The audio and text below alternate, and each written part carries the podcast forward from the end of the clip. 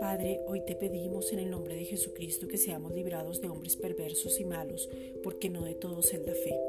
Tú eres fiel y nos afirmas y nos guardas del mal. Segunda de Tesalonicenses 3, versículos 1 al 3. Sabemos que el mundo entero está bajo el maligno, primera de Juan 5:19, pero en medio de este caos Él no puede gobernarnos a nosotros. Por eso te pedimos, Padre, en el nombre de Jesucristo, que hoy tengamos una revelación sobrenatural de tu amor inagotable, sin límites y que nunca se cansa para poder echar fuera todo temor, primera de Juan 4:18, para poder conocer y entender que el amor no son sentimientos, que el amor está en nosotros, Juan 17:26, que el cumplimiento de la ley es el amor que el amor es hijo de la libertad y que somos verdaderamente libres en ti.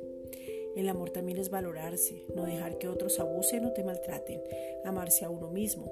Desde el amor podemos tomar autoridad sobre circunstancias. En el perfecto amor echamos fuera el temor. Primera de Juan 4:18. El Espíritu Santo es un caballero y no va a tomar un lugar del cual no le demos autoridad.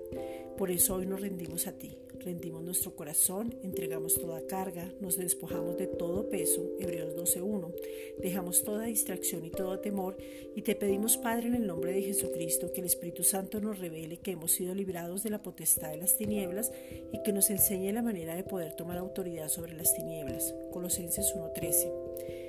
Padre, en el nombre de Jesucristo te pedimos que tu amor nos abrace que entendamos la magnitud de la expresión de la cruz. Efesios 3, versículos 14 al 17.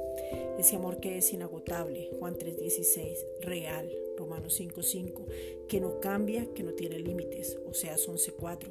Que se expresa en lo creado, en lo que vemos, en lo que hacemos, en las personas, en nuestros hijos, en los hermanos en la fe, en el cuerpo de Cristo, en un abrazo, en ser el brazo extendido tuyo y aún en lo más pequeño. Gracias Padre.